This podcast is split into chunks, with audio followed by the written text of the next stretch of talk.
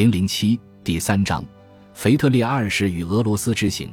尽管在公开场合下，腓特烈的目光全都集中在索菲亚的身上，但是私下里他关注的焦点却是女孩的母亲。按照腓特烈的计划，约翰娜将担任普鲁士在圣彼得堡的非官方特使。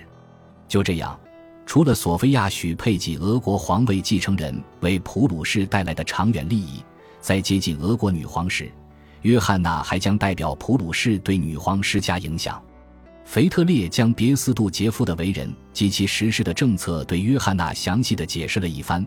他特别强调说，作为普鲁士不共戴天的仇敌，这位枢密大臣会利用权力之便，想方设法阻挠索菲亚和彼得乌尔里希的这门婚事。普鲁士国王还固执地宣称，即便没有其他理由。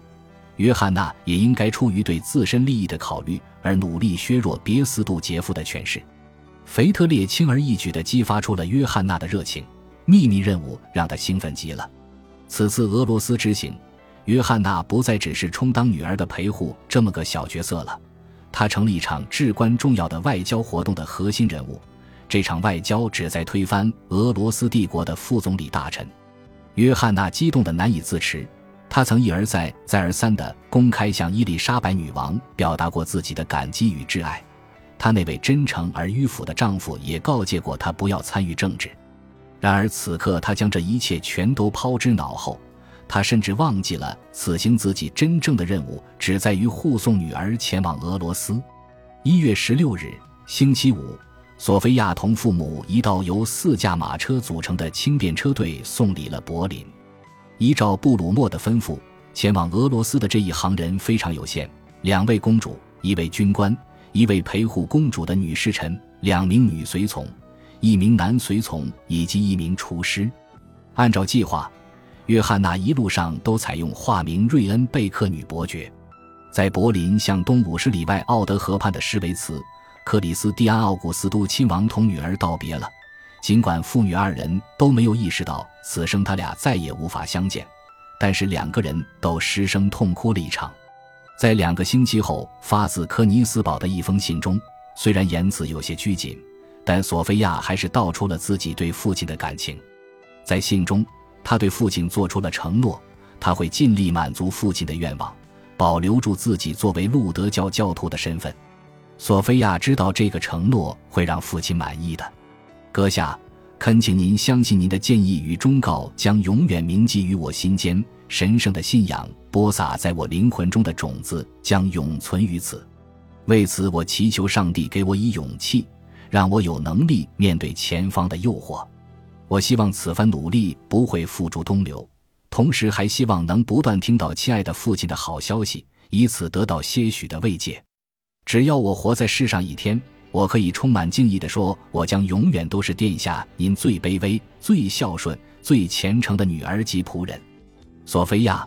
一位皇后的愁绪，一位母亲的野心，再加上普鲁士国王的阴谋，在这三个因素的共同作用下，一个少女被送往了陌生的国度。这趟旅程险象环生，与父亲分别的伤感刚一消失，索菲亚就兴奋了起来。她不害怕漫长的旅程。也不畏惧嫁给自己只在四年前略微接触过一次的男孩，即便未来的丈夫无知而任性，即便他身体羸弱，即便在俄国的生活让他变得性情乖戾，索菲亚都不为所动。他之所以前往俄国，不是为了彼得乌尔里希，真正吸引他的是俄国本身，是让他有机会靠近彼得大帝的皇位。一到夏季，柏林与圣彼得堡之间的路况就变得非常糟糕。在这个时节，很多人都会去到海上。在冬季，除非是十万火急的外交使节或者是邮差，否则更没有人选择这条道路。在女皇的催促下，约翰娜没有选择的余地。尽管已经到了一月中旬，然而由于一直没有降雪，约翰娜一行人无法使用适合应地面道路的雪橇。他们只能乘坐着笨重的马车，日复一日，慢慢悠悠上下颠簸地沿着一道道冰冻的车辙前行着。从波罗的海吹来的凛冽寒风呼啸着，从四面八方钻进车厢。车厢里，母女俩紧紧地搂成一团，他俩的身上都裹着厚实的大衣，脸颊和鼻子上也都捂着羊毛面罩。可是，索菲亚的双脚还是常常被冻僵，每当车队停下休息时，都得有人将他从车厢里抱出来。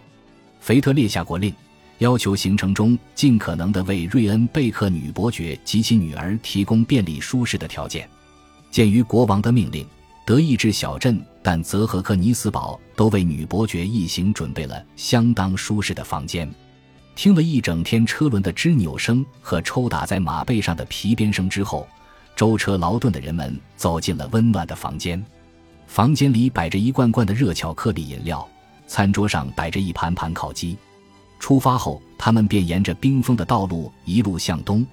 途中，他们只见到过一座座简陋的驿站，每个驿站里只有正中心的公共休息室里摆放着一个巨大的火炉。卧室里没有生火，冰冷刺骨，我们只能躲到驿站长官自己的卧室里去。事实上。他的卧室就跟猪圈差不多，他、他的妻子、看门狗，再加上几个孩子，他们都跟甘蓝和吴京似的，一个摞一个的躺在一起。我给自己找来了一条长椅，睡在了房间中央。约翰娜向丈夫禀告说：“至于索菲亚在哪里过夜，约翰娜根本没有提及。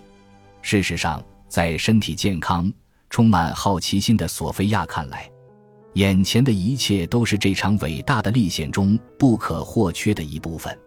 穿行在库尔兰的时候，索菲亚目睹了1744年那颗硕大无朋的彗星在漆黑的夜空中熊熊燃烧的景象。在回忆录中，他写道：“我从未见过如此辉煌的景象，看上去它距离大地那么近。”在路上，索菲亚生了一场病，他写信对父亲说。最近几天我有些消化不良，因为我把能找到的啤酒全都灌进了肚子。亲爱的妈妈为此让车队停了下来。不过我现在已经恢复了。天气越来越冷，可是仍旧没有降雪的迹象。每一天从黎明到日暮，车队仍旧沿着车辙纵横的冰冻大地吱吱呀呀地前行着。走过梅梅尔之后，就再也找不到驿站了。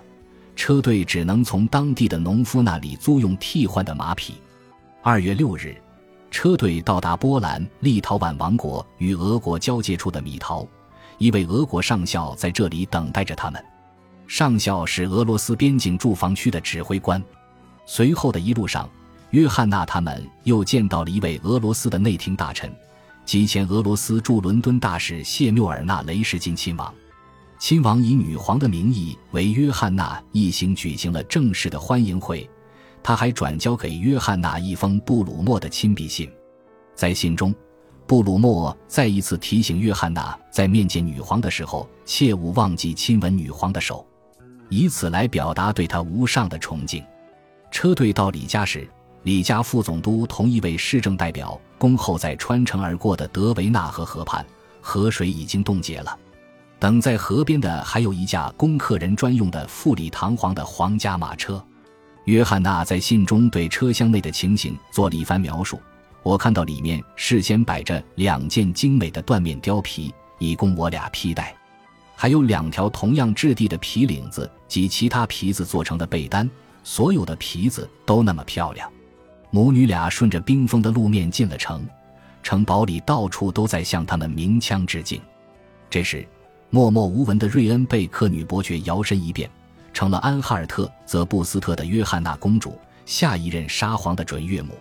在李家，这群客人的日历倒退了十一天，因为俄国采用的仍旧是罗马儒略历，比西欧各国普遍采用的格里历晚十一天。还是在李家，雪终于下了起来。一月二十九日，即柏林和泽布斯特的二月九日，两位公主从李家出发。动身赶往圣彼得堡，这次他们换成为豪华的皇家雪橇。实际上，雪橇是架在橇板上，由十匹马拉着的一座小木屋。房间里挂着绯红色的帷幔，帷幔上缀着金线和银线编织的穗带。房间宽敞的足够让乘客在铺着羽毛褥子和绸缎垫子的床上舒展开全身。乘坐着这架舒适的雪橇。在一队疾驰的骑兵中队的陪伴下，二月三日，约翰娜一行人就赶到了位于圣彼得堡的东宫。在冰封的涅瓦河河畔，彼得保罗要在惊天动地的礼炮声宣告着他们的到来。皇宫外，一队仪仗队向来宾举枪致敬。皇宫里，身着鲜艳的军装和绸缎或金丝绒礼服的人们笑容可掬地冲他们鞠着躬。伊丽莎白女皇并不在场，早在两个星期前，她就先行去了莫斯科。不过，大部分的朝官和各国外交使节仍旧留在圣彼得堡。伊丽莎白已经做过吩咐，要求给客人以皇家规格的接待。约翰娜在给丈夫的信中写道：“在这里，一切都那么辉煌，所有的人对我们都毕恭毕敬。我甚至以为，一切仿佛是一场梦。”同我进餐的都是女王陛下特意安排的淑女和绅士，我受到了女王般的伺候。赴宴时，房间里的号声和外面仪仗队的鼓声都是在向我们致敬，看上去太不真实了。这一切根本不像是可怜兮兮的我所能碰上的事情。以前我只在不多的几座王宫里听到过欢迎我的鼓声而已。当然，这一切并非只是为了可怜兮兮的我所准备的。当母亲纵情于这些荣耀中时，索菲亚就在她的身旁目睹着这一切。事实上，更吸引索菲亚的是那十四头大象滑稽古怪的步伐。波斯国王敬献给伊丽莎白女皇的礼物，在东宫广场上表演着各种各样的杂耍。约翰娜给远在柏林的腓特烈发去的信函中，完全换成了另外一副口吻。他让自己看上去完全是腓特烈忠于职守的臣仆。为了腓特烈的利益而努力着。前往莫斯科之前，在命人为两位德意志公主设计缝制俄罗斯民族服装的同时，腓特烈还指派了两个人对约翰娜进行了一番指点。这两个人分别是腓特烈派驻俄国的大使马德菲尔德男爵和驻法兰西公使拉舍塔迪埃侯爵。两位大使再次向约翰娜指出，枢密大臣别斯杜杰夫竭力反对让索菲亚作为俄国皇位继承人的妻子人选，为此务必要除掉这位枢密大臣。他们指望在这件事情上，约翰娜能助一臂之力。他们告诉约翰娜，为了尽可能的让女皇感到亲切，他们还应该及时赶到莫斯科去参加定于二月十日。为刚被受封的彼得大公举行的十六岁生日庆典。鉴于最后这一条建议，两位已经长途劳顿的女子又于二月五日当晚启程奔赴莫斯科。这一次随行的是三十架雪橇组成的车队。这四百里路非常顺畅，车队一路疾驰在已经被压得很坚实的雪原上。通往莫斯科的这条路是俄国境内路况最好的一条路，到了冬季，女皇也会取到这条路。在沿途的村庄停下更换马匹时，村民们都盯着车队，他们交头接耳地说：“这就是大公的新娘。”第四天，即一七四四年二月九日的下午四点钟，车队来到了距离莫斯科只有四十五里路的一座别墅。约翰娜一行人看到女皇派来的信使正等在这里，女皇要求他们等到夜幕降临再进入莫斯科城。在等待期间。大家一边享用着热鱼汤和咖啡，一边为觐见女皇而精心打扮了一番。索菲亚换上了一条镶着银边的玫红色丝绸礼服。在他们休息的时候，为了加快行进速度，除了来时拉雪橇的十匹马被全部换掉外，还多加了六匹。众新启程后，车队便全速向莫斯科驶去。不到晚上八点，他们就赶到了莫斯科。城里漆黑一片。只有哥洛文宫广场被熊熊的火光照亮，这趟旅程终于结束了。此时距离新年晚宴时约翰娜接到女皇传召的密信已经过去了整整五十天。发信人奥托布鲁莫现在就站在宫殿门廊宽阔的台阶下，等待着索菲亚和约翰娜。母女俩来不及同布鲁莫详谈，也没有多少时间脱去身上的皮，时间只够他们撑展了各自的礼服。几分钟后。十四岁的索菲亚站在了伊丽莎白女皇和她的外甥彼得大公的面前，在随后的十八年里，索菲亚的生活将完全被这两个人主宰。本集播放完毕，感谢您的收听，喜欢请订阅加关注，主页有更多精彩内容。